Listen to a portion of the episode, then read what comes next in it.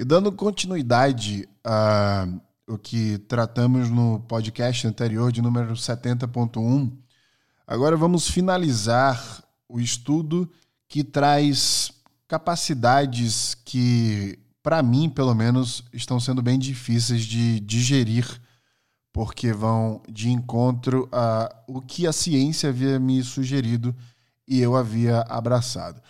Eu quero deixar claro que não necessariamente eu seja um credor de tudo que eu vou falar para vocês aqui agora. Ainda estou em processo de discordância ou até mesmo concordância. No capítulo anterior, falamos cinco pontos em que a ciência traz, objetivamente, aliás, de uma forma bem peculiar, é, os pontos que fazem com que a gente pense que nós não nos conhecemos de fato. E esta probabilidade de não nos entendermos se estendem a 10 fatos, os quais trago e finalizo aqui do ponto 6 ao ponto 10. No No Brain Cast de hoje, a gente vai finalizar com mais cinco motivos pelo qual essa nova sugestão científica demonstra que nós não nos conhecemos tão bem quanto imaginamos, ou mesmo não nos conhecemos de nenhuma forma que nos imaginamos. Ao ponto que seja ácido ouvir isso, ao ponto que seja, de certa forma, até contraditório, Vamos lembrar que a ciência está aqui para causar este desconforto que é atemporal. Ele é permanente e que faz com que a gente evolua e se transforme o tempo inteiro em relação a quem a gente acha que nós somos. No No Brain Again de hoje, a gente vai mais uma vez trazer pontos discordantes aí da crença do que tem se falado até hoje. Porque apesar de você achar que você é, talvez até este mesmo pensamento pode te afastar da verdadeira pessoa que você está sendo.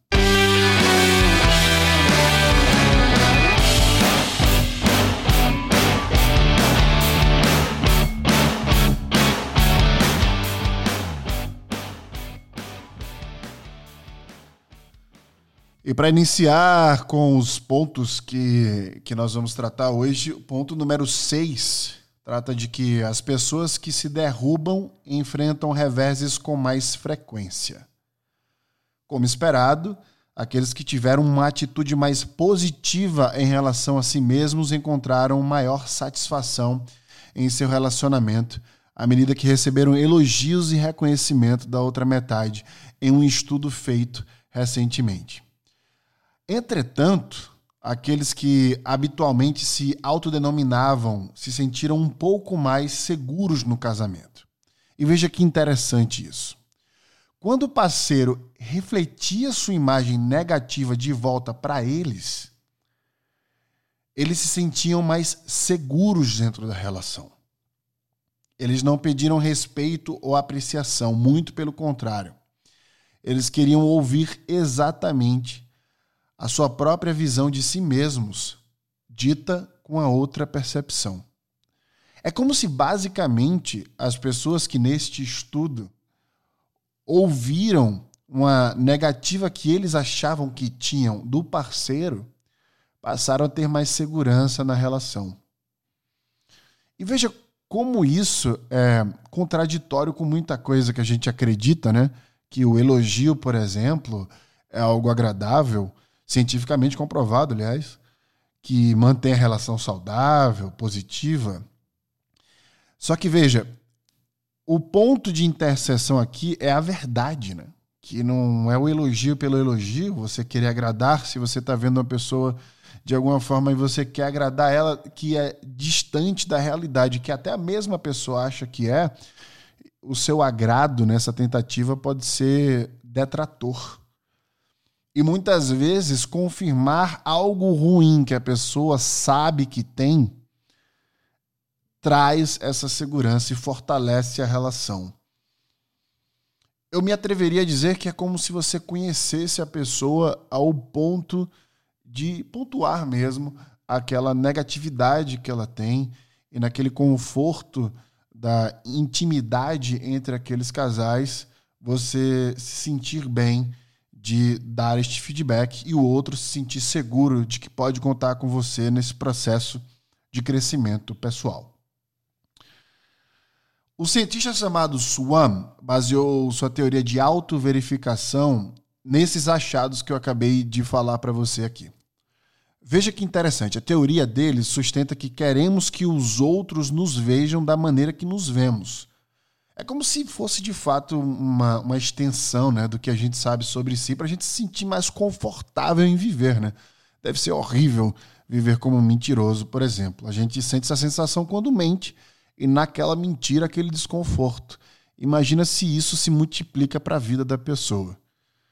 Em alguns casos, ainda falando sobre a teoria do Swam, as pessoas realmente provocam outras pessoas a responder negativamente a elas, a fim de provar o quanto elas são inúteis. Veja que pesado isso, né? Então, aqueles papos negativos que a gente tem com os nossos amigos ou parceiros ou familiares, ele, ele esses papos são tentativas é, destas pessoas de se auto-verificar. Isso é um processo importante para elas. E muitas vezes a gente tende a fazer o quê? A dizer que não, e aí elogia elas. É só a gente pegar exemplos de crianças que, por exemplo, não têm um talento como cantar ou dançar, e os pais ficam dizendo que elas têm, elas ficam buscando essa autoverificação e cresce, se tornam adultos que acham que têm aquele talento, mas o mundo inteiro discorda, e isso acaba afetando o psicológico deste adulto. Veja como importante é, esses pontos é, são esses pontos que eu estou trazendo para você aqui agora. É, isso trata, a ciência trata ainda neste mesmo, neste mesmo, nesta mesma teoria, que esse comportamento não é necessariamente um masoquismo. Ele é sintomático do desejo de coerência. Ou seja, a pessoa não está buscando se autodetratar, se destruir. Ela quer buscar coerência mesmo, né? Do existencialismo, daquilo que ela é. Então, se o outro nos responde de uma maneira que confirma nossa imagem própria, o mundo está como deveria. Ou seja, você está fortalecendo a autopercepção da pessoa. Isso é um ponto maravilhoso que eu pratico bastante. Eu costumo dizer que eu não gosto de elogio, né? E esse é um dos motivos disso. É um dos motivos que. Porque o elogio, eu falo isso para as pessoas que me questionam: por que você não gosta de elogio? Todo mundo gosta de elogio. Eu acho que o elogio me afasta da pessoa que eu sou. Eu não me enxergo naquele elogio, principalmente de pessoas que não têm intimidade comigo e me elogiam. Eu não me sinto representado. Isso é ruim em diversos aspectos. Este é um deles. Eu vou trazer outros aspectos aqui é, que vocês vão entender o porquê que o elogio pode ser maléfico quando ele se distancia muitas vezes da realidade. Não estamos falando aqui do elogio que complementa e reconhece, tá? Esse sim é importante nos faz sentir prazer dopaminógico. Né? O sétimo ponto é um ponto também extremamente importante. Você se engana sem perceber. Este é o sétimo ponto. E vai ser duro falar sobre esse sétimo ponto, porque ele é um ponto que é perturbador para muita gente, porque a gente está se enganando o tempo inteiro. E segundo uma teoria influente né, na classe científica, nossa tendência ao auto-engano deriva do desejo de impressionar os outros. Ou seja, esse desejo mamífero que eu trago aqui muitas e muitas vezes, né? Então, para parecer convincente, nós mesmos devemos estar convencidos de nossas capacidades e veracidade. Isso tem muito a ver com quando a gente fala que é, se a gente quiser acreditar numa mentira, a gente conta ela dez vezes, né? É, obviamente que matematicamente falando o número não é tão real, mas se a gente passar a acreditar, a gente passar a contar essa história, muitas vezes a gente vai acreditando naquela mentira. E ela começa é, em nós mesmos, né? Porque a gente começa a mentir para a gente parecer e se encaixar dentro de uma percepção que a gente quer que os outros tenham da, que os outros tenham da gente. Então, apoiando essa teoria, é, está a observação de que os manipuladores bem-sucedidos costumam ser bastante cheios de si mesmos. Né? Então, normalmente esses caras que a gente vê aí no mundo corporativo, né? nos relacionamentos, cheios de si, cheios de ideias, enfim, muito mais expressivos né? do que o comum, é, eles estão naquele momento ali convencidos que eles de fato são aquilo. e isso é muito forte para eles e veja como é difícil, porque eles se distanciam da realidade, fica difícil trazê-los de volta. Continuando ainda com esses estudos, tem um estudo que foi feito com alguns participantes que receberam dinheiro. É, eles receberiam mais dinheiro em uma entrevista se pudessem afirmar de forma convincente que foi que eles fizeram um teste de QI. Olha que interessante. Então, basicamente, esse estudo ele dava mais dinheiro para as pessoas que mais conseguiram ser convincentes de terem feito um teste de QI. Então, quanto mais esforço os candidatos colocaram em seu desempenho, mais eles mesmos passaram a acreditar que tinha feito o teste de QI e tinha feito o teste e, cons e conseguido um alto é, QI dentro desse teste. Ou seja, vou recapitular. O teste era baseado em pessoas, em participantes que deveriam dizer de forma mais convincente possível que eles fizeram um teste de QI e que tiveram um alto QI nesse teste. Quem fosse mais convincente ganhava dinheiro.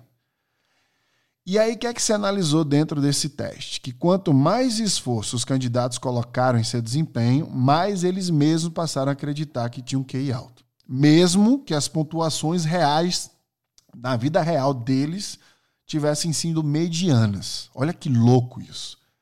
Neste pequeno processo, eles realmente se convenceram de que seus QIs eram altos, que eles tinham feito um teste que nunca fizeram na vida. Isso é muito louco. Nossos autos enganos, nossos auto-enganos, na verdade, demonstram ser bastante, ser bastante mutáveis, né? Então, frequentemente, a gente se adapta de maneira flexível às, nossas, às novas situações. Essa adaptabilidade foi demonstrada por Steve Sloman, uh, da Brown University. Veja só que interessante ainda com essa sequência de estudos. Os sujeitos que foram solicitados a mover o cursor para um ponto na tela do computador o mais rápido possível, que era esse ponto de, de análise, né? ou seja, eles tinham que mover é, eles foram solicitados a mover o cursor do mouse para um ponto na tela do computador o mais rápido possível. Então, se os participantes foram informados de que, olha que interessante, prestem bem atenção. Se os participantes foram informados de que a habilidade acima da média nesta tarefa refletia alta inteligência, imediatamente eles se concentravam na tarefa e se saíam melhor. Então, a meta era mover o cursor na tela do computador o mais rápido possível. Se no teste os cientistas falassem para eles que habilidade acima da média nessa tarefa refletia em alta inteligência, eles focavam e concentravam a tarefa para poder sair melhor possível. Na verdade, eles não pareciam pensar que haviam exercido mais esforço o que os pesquisadores interpretam como evidência de uma autopercepção bem-sucedida. Por outro lado, se os sujeitos do teste tivessem se convencidos de que apenas idiotas se saíam bem em tarefas tão estúpidas, o seu desempenho afundava vertiginosamente. Olha que louco isso. Isso demonstra atividade do dia a dia né, para as pessoas, relações corporativas e pessoais. Se a gente diz para a pessoa que pessoas inteligentes fazem isso ou aquilo, elas começam a botar esforço para conseguir aquele mérito, para conseguir aquela conquista. Do contrário, também é verdade. Se a gente fala que é de pessoas estúpidas fazer aquilo, elas tendem a diminuir é, o foco e o esforço naquela atividade. Isso é claro nas narrativas que a gente fala que as pessoas que leem livros são pessoas cultas, inteligentes. E aí a, a humanidade passa a se esforçar para fazer aquela atividade, né, para se sentir. E aí a gente entra num processo que, que a gente está chamando aqui, né, de autoverificação e auto, aliás, de auto-engano através dessa autoverificação deste sétimo ponto que eu estou trazendo aqui para vocês. O oitavo ponto é um ponto interessante, porque ele também vai de encontro a tudo que eu havia estudado sobre o processo de autoconhecimento. É, porque no processo de autoconhecimento a gente tem a tendência de achar que é doloroso esse processo, né? é um processo ruim, estressante, que você fica introspectiva E aí, nesse processo de introspecção, você fica buscando é, maneiras de se entender, e isso causa, é, em muitas vezes, um desconforto muito grande. O ponto 8 discorda dessa teoria. Ele diz que o verdadeiro eu é bom para você. A maioria das pessoas acredita, acreditam ter um núcleo essencial sólido, um eu verdadeiro. Quem eles realmente são é evidenciado principalmente em seus valores morais e é relativamente estável. Outras preferências podem até mudar, mas o verdadeiro eu permanece o mesmo. Ou seja, a base desse verdadeiro eu acaba sendo um parâmetro moral, de moralidade mesmo. A crença de que o verdadeiro eu é moral provavelmente explica porque as pessoas conectam melhorias pessoais mais do que deficiências pessoais ao seu eu verdadeiro. Ou seja, a gente tende a se abraçar nessa moralidade, né, constituída aí por base familiar e social, antropológica aí da onde a gente né, cresceu e criou raízes, e a gente tende a se afastar das deficiências pessoais, porque elas talvez é, vão de encontro aí a essa moralidade, por exemplo. Então, aparentemente, fazemos isso ativamente para aprimorar nossas avaliações. Né? Então, todas as vezes que a gente pensa no que a gente é, a gente sempre tem esse viés da moralidade. Isso fica fácil e evidente de, de, de tangibilizar diante das decisões que a gente toma, né? que você toma no dia a dia, que são decisões de escolha de trabalho, de parceiro, de, de uma decisão que você toma que muitas vezes você vai buscar lá na sua moralidade e se afasta aí dessa deficiência pessoal que muitas vezes você pode até querer e, e aí você entra na fase que a gente chama de dever, né? A gente tem o dever de não fazer ou de fazer aquilo outro. A pandemia está aí para demonstrar isso, né? Os furões de pandemia viajando e, enfim, despreocupados aí com a classe social de maneira geral, é, essa decisão dos, das pessoas que estão isoladas, por exemplo, e não isoladas, parte da moralidade, né?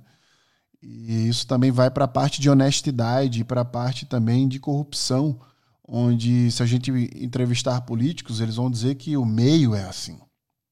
Então seria imoral ser daquele jeito.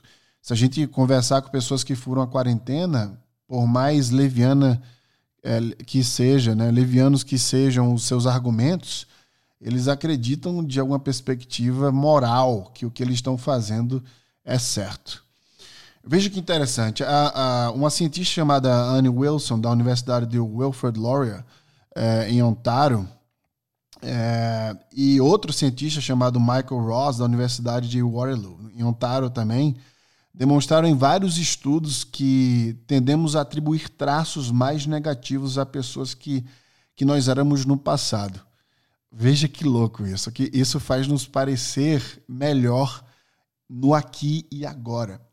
Então, sempre que a gente está se sentindo mal, né, com o que está acontecendo agora com a gente, a gente tem uma tendência muito grande de ir buscar referências do passado, de quem a gente era, e principalmente agora nesse período tão difícil, né? É, para muita gente aí que, que não está saindo tão bem na pandemia, é, se a gente pensa em quem a gente era no passado, mais distante possível para o que a gente é hoje, isso faz com que a gente se sinta bem melhor. Então, essa, esses estudos né, desses dois cientistas aí de Ontário, das universidades de Ontário, eles mostram que o verdadeiro eu é bom para a gente. Né? E que essa comparação do que a gente está sendo agora com o passado é uma comparação positiva. Então, quanto mais a gente se afasta de quem a gente estava no passado, mais a gente tem essa tendência de se sentir melhor com o eu é, do agora. Então, de acordo com esses dois cientistas, uhum. quanto mais pessoas se afastam, como eu falei, é, dessa, dessa questão do passado, né? ou seja, trazendo para o presente, mais negativa a sua caracterização se torna. Engraçado isso. Quando a gente compara o, o, o eu anterior com o eu de agora, a gente tem uma tendência a colocar mais negatividade na caracterização desse eu do passado para elevar o eu do agora. Embora a melhoria e a mudança façam parte do processo normal da, maturidade, né, da maturação da nossa personalidade, é sempre bom acreditar é, que com o tempo alguém se tornou melhor do que realmente é, ou ainda se tornou mais próximo da realidade de que a gente quer, é, queira acreditar que é. Isso é muito importante para esse nosso processo de autoaceitação. O nono ponto: pessoas inseguras tendem a se comportar mais moralmente. E esse ponto agora é um soco no estômago né, dos imorais. É, porque a insegurança, ela, isso aí não é novidade para ninguém, né? Ela traz um comportamento bem conhecido para o senso empírico. Ela é, veja, ela, ela é vista, aliás, geralmente como uma desvantagem, né, pela pessoa que é insegura. Os inseguros nunca enxergam sua insegurança como uma forma de aprimorar algo, eles enxergam como uma desvantagem. E isso, na verdade, é, não é totalmente ruim. As pessoas que se sentem inseguras sobre é, se tem algum traço positivo, por exemplo, tendem a tentar provar que tem. Isso não é uma novidade, né? Então, se ela é insegura sobre esse traço positivo, é, que, que naturalmente elas gostariam de ter, elas começam a tentar provar o tempo inteiro que elas não são, é, não têm uma negatividade nesse traço. E aí fica aquela venda desesperada de si, né? Tentando acobertar um buraco que elas têm dentro da sua própria capacidade ou personalidade. Aqueles que não têm certeza de sua generosidade, por exemplo, é, têm maior probabilidade de doar dinheiro a uma causa para poder, de fato, trazer esse balanço. Né? Então, veja, se alguém se acha generoso, ele já, ali naquele, naquele achismo, já não faz tantas doações, porque ele se acha um ser generoso e ele tende a continuar achando isso e manter o seu comportamento. Então, aqueles que são inseguros com a sua generosidade tendem aí a doar mais dinheiro para poder se sentir mais generosos. É engraçado, é simples de entender e é real, né? A gente vê isso na nossa vida e com nós mesmos, inclusive, né? Quando a gente se sente inseguro em alguma capacidade, a gente sempre quer tapar aquele buraco, ao invés de aceitá-lo. Esse comportamento pode ser desencadeado experimentalmente, dando um feedback negativo aos sujeitos. Vou dar um exemplo aqui. É, se alguém falar para você, de acordo com nossos testes, você é menos útil e cooperativo do que a média das pessoas, por exemplo você não vai gostar de ouvir esse julgamento e vai acabar alimentando a sua caixa de doações, de acordo com alguns estudos. Ou seja, isso é uma metáfora, obviamente, né? Que se você escutar alguma coisa negativa e se isso for um ponto de insegurança em você, você vai começar a agir é, de uma forma positiva para poder aparentar ser aquilo que te falaram que você não é.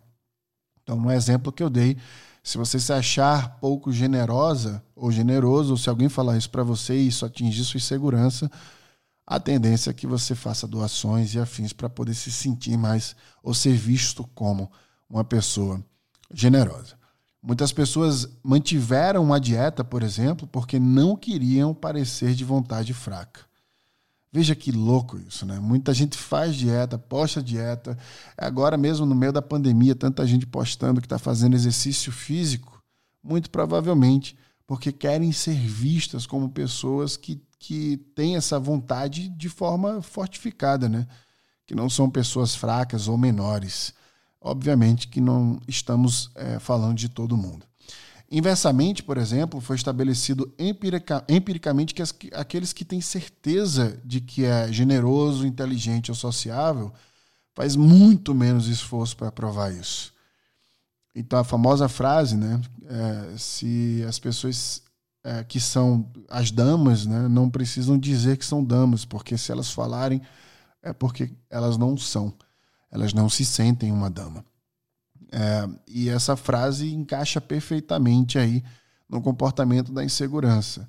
Quanto mais as pessoas focam em suas habilidades e de forma é, exponencial, né, obviamente exageradamente, não estamos falando aqui do marketing pessoal, mas de pessoas que fazem por necessidade e ficam explícitas, ficam explícitas nessas necessidades, elas estão é, preenchendo um gap aí das suas inseguranças. Né?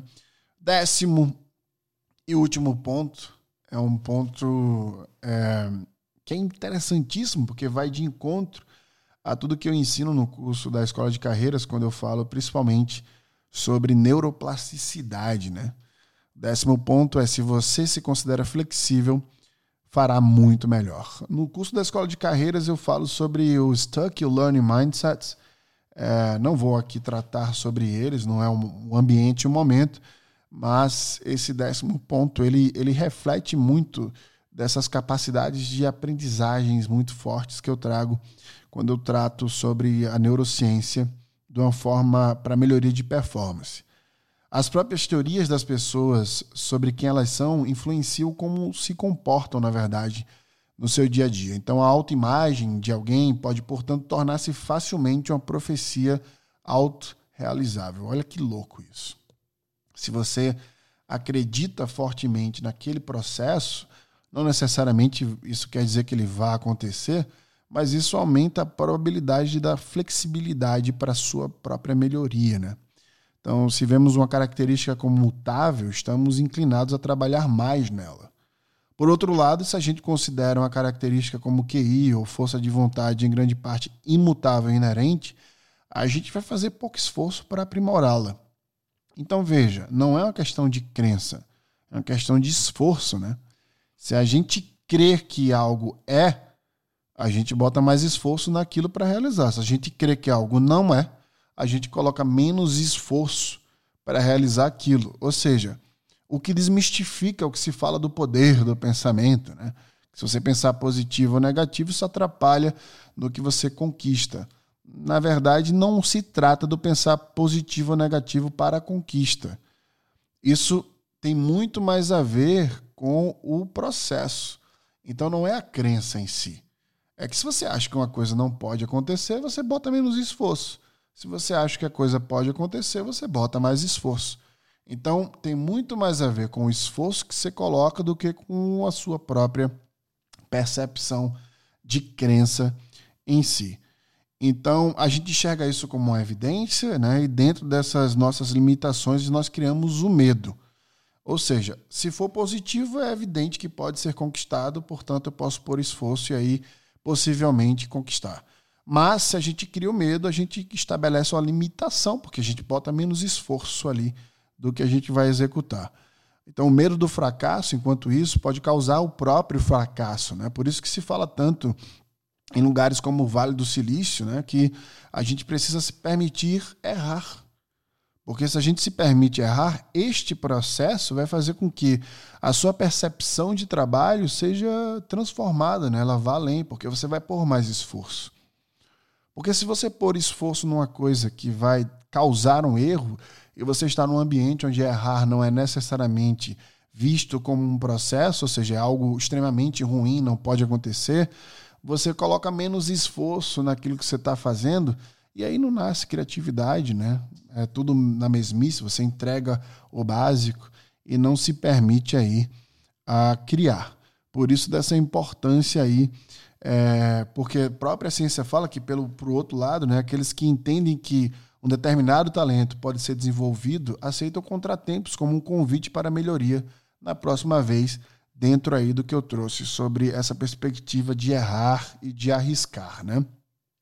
Então veja a importância nesse décimo ponto aí da gente é, acreditar nas barreiras que existem, só que de forma processual por mais difícil que seja, a gente precisa avaliar mais o esforço para colocar ele dentro desse processo do que simplesmente saber se aquilo pode ou não existir. Porque, como já diz a ciência, e eu acabei de falar, se você se fecha para algo, você acredita naquele algo e aí ele passa a ser uma realidade e você coloca menos esforço. Então veja, não é uma questão de crer ou não crer, é de pôr mais ou menos esforço. E aí sim, se você crer, você vai por mais. Se você não crer, você vai por menos. E essas palestras e conversas motivacionais, elas focam muito na crença, né? No poder do pensamento e tal. E veja que não é simplesmente isso. Existe uma desconstrução. E aí, quando fica claro isso, talvez fica mais fácil para você. Beleza, eu sei que é difícil, eu sei que é uma coisa que talvez seja até impossível para uma pessoa na minha posição conquistar, Mas se eu achar que isso pode ter um resultado na minha vida, eu vou colocar um esforço ali que pode me trazer um resultado. É aquela famosa frase de mirar na lua que você vai parar nas estrelas se você errar. Né? É, eu acho uma frase bonita, só que até ler o que eu falei para vocês agora, eu achava muito mística, né? E eu tento sempre me afastar do místico, porque é, não me dá muito respaldo técnico para a implementação. E agora, entendendo os porquês dessa construção, né, eu consigo dialogar melhor com a minha própria consciência e trazer ciência aí para dentro dessa perspectiva. Então não é só acreditar, é uma questão de esforço que a gente coloca dentro dessa crença. Mas e aí, e a moral da história? O que é que eu quis dizer com todos esses dez passos aí, é, de forma que, possam, que possa conectar com algo é, que vai fazer você pensar depois que eu for embora aqui e você me deixar dentro deste podcast número 70.2, né? Bem, segundo os pesquisadores, o autoconhecimento é ainda mais difícil de alcançar do que a gente imaginava. A psicologia contemporânea questionou fundamentalmente a noção de que podemos nos conhecer objetivamente com finalidade. Ela também esclarece que o eu não é uma coisa, por exemplo, é um processo de adaptação contínua a mudanças de circunstâncias que a gente vive todos os dias aí. E o fato de tantas vezes nos vermos mais competentes, morais e estáveis do que realmente somos, serve à nossa capacidade de adaptação. Muita autoconfiança, entretanto, torna as pessoas complacentes e aumenta o abismo entre o eu que elas imaginam e o eu que elas realmente são. Portanto, aqueles que pensam que se conhecem bem estão particularmente aptos a se conhecer menos do que pensam. Sócrates, há milhares de anos, trouxe para a gente o desfecho desse podcast. A melhor forma de viver para se conhecer melhor é assumir que você só sabe uma coisa: que você não sabe de nada.